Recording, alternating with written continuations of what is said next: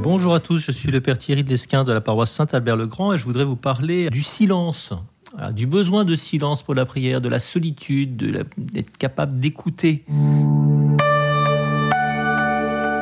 C'est absolument essentiel ce silence. On a ça dans, la tradition biblique. Hein. On a des modèles de silence. Élie, euh, le père du Carmel, la Vierge Marie elle-même, hein, dans tout l'évangile, qui est finalement essentiellement en silence, qui médite toutes choses dans son cœur. Saint Joseph, qui dit pas un mot dans l'évangile. Puis Jésus lui-même, bien sûr, qui pendant 30 ans, on ne sait pas du tout ce qu'il fait. 30 ans de vie cachée. Et puis pendant sa vie publique, on le voit donc au désert 40 jours, on le voit dans ses fréquentes escapades dans la montagne de nuit, hein, avant le lever du jour, et puis, et puis évidemment les premiers euh, moines de l'histoire de l'Église avec Saint Antoine euh, du désert, etc. Donc le silence est une constante de la tradition chrétienne, hein. besoin de silence pour rencontrer le Seigneur. Alors le silence, il est d'abord une question extérieure, hein. euh, c'est un contexte. Il existe des prières qui sont orales, qui sont vocales, qui sont liturgiques. Elles ne sont pas ce cœur à cœur que permet la prière d'oraison on pourrait parler de l'adoration, j'en parlerai peut-être euh, dans une autre émission, qui conduit à la contemplation du bien-aimé. Ça, c'est autre chose, c'est quelque chose de spécifique. L'enjeu, c'est le recueillement, et le recueillement suppose des conditions très concrètes. Alors, dans le principe, le mode d'emploi nous est donné par l'Évangile, par Jésus, hein, Matthieu 6, 6. Lorsque tu voudras prier, entre dans ta chambre, ferme la porte hein, sur toi, et prie ton Père dans le secret. Ton Père qui voit dans le secret te le rendra. Donc la porte peut être perçue de manière symbolique, évidemment, mais elle est d'abord très très concrète. Hein. Il faut mettre un peu de silence. Le problème de la civilisation dans laquelle on vit, c'est qu'elle est extraordinairement bruyante et agitée. Donc apprendre à se taire non seulement dans la prière, mais aussi en dehors de la prière. Apprendre le silence, apprendre le recueillement. Ça, c'est le silence extérieur. Mais alors, le silence extérieur, ça suffit pas du tout. Parce qu'il y a un enjeu évidemment de silence intérieur. Hein, pour entendre ce doux murmure d'une brise légère, toujours un roi 19, hein, le prophète Élie, ce silence, cette très mystérieuse parole de Dieu qui, est d'une subtilité telle qu'à moins d'être tout à fait disponible pour elle, on ne la remarquera pas. Hein.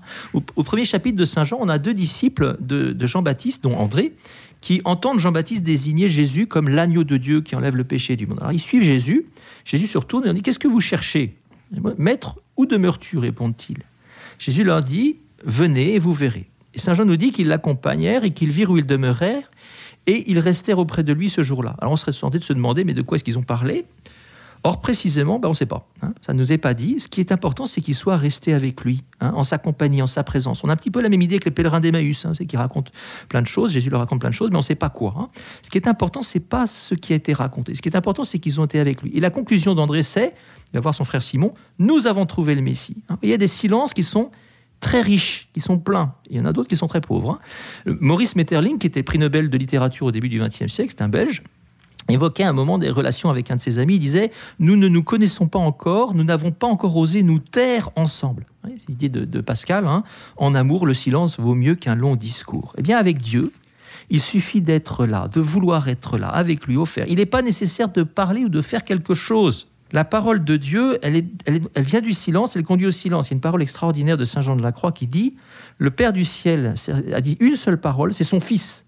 Et il l'a dit dans un éternel silence. C'est dans le silence de l'âme qu'elle se fait entendre. C'est pas notre expérience du monde, parce que dans le monde, tout ce qui est grand, tout ce qui est gros, tout ce qui fait du bruit. Hein. Une cascade, un, un tremblement de terre, l'océan, du tonnerre, ce que vous voulez, ça fait beaucoup de bruit. Mais Dieu, lui, est dans l'éternité, il n'est pas dans le temps. C'est pour ça qu'il est éternellement silencieux. Sa parole se dit dans le silence. C'est assez curieux. Hein. Comment est-ce qu'on va traduire des choses, une chose pareille? Eh bien, vous avez les mystiques qui vont dire des poèmes. Alors, Saint Jean de la Croix qui dit euh, L'aimer, c'est pour moi le doux murmure des brises caressantes. Il est pour moi la nuit tranquille, semblable au lever de l'aurore, la mélodie silencieuse hein, et la solitude sonore. Dieu parle dans le silence. Et seul le silence sans pouvoir exprimer Dieu dans sa pureté. Hein. On a ça dans le livre de la sagesse au chapitre 18. Alors qu'un silence paisible enveloppait toute chose et que la nuit parvenait au milieu de sa course rapide, du haut des cieux, ta parole puissante s'élança du trône royal, du silence. Alors, ça veut dire quoi? Eh bien que dans les profondeurs du silence, c'est là que nous pouvons trouver le Seigneur. Et quand l'homme spirituel y parvient, eh bien il va, il va défendre ça avec, avec jalousie, parce que c'est absolument primordial pour sa vie. Petite difficulté, c'est qu'on ne parvient pas soi-même à se mettre dans un tel état de silence plein. Hein. C'est l'affaire de la grâce. Et nous avons à nous disposer, nous rendre disponibles pour que Dieu puisse le faire en nous. Le problème, c'est qu'il y a en nous un vacarme intérieur pas possible.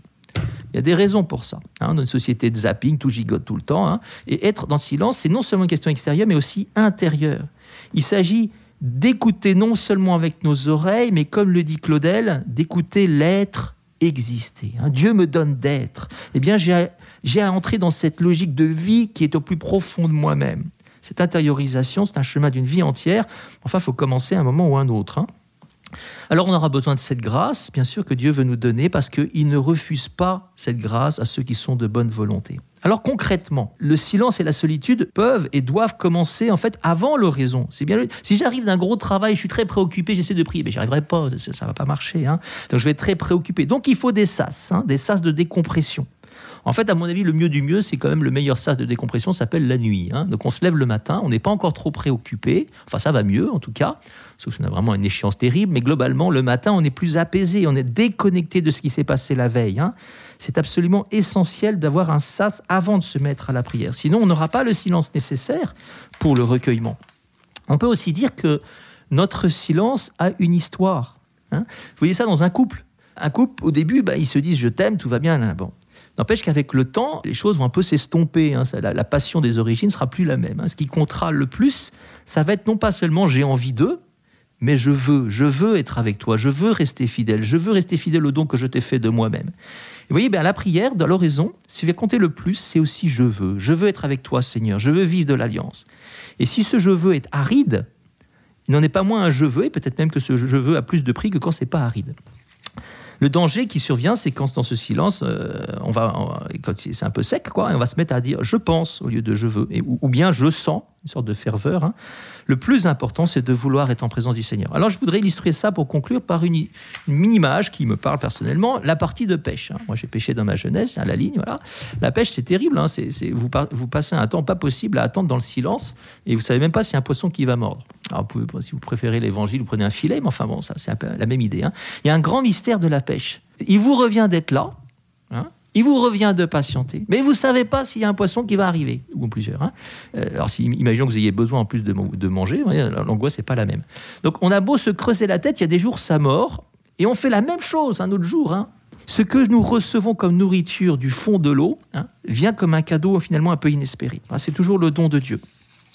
Alors nous avons à être à l'oraison pour accueillir le don qui est toujours surabondant du Seigneur. Il y aura un subtil équilibre à trouver entre l'attente confiante et patiente et l'activité qui consiste à faire ce qu'il me revient de faire dans cette attente. Des actes de foi à répétition. Dans la vie spirituelle, il faudra toujours naviguer, entre deux écueils, une prière trop active, une prière trop passive. Il y a toujours un enjeu de patience, de persévérance, de fidélité et de foi. Bon courage.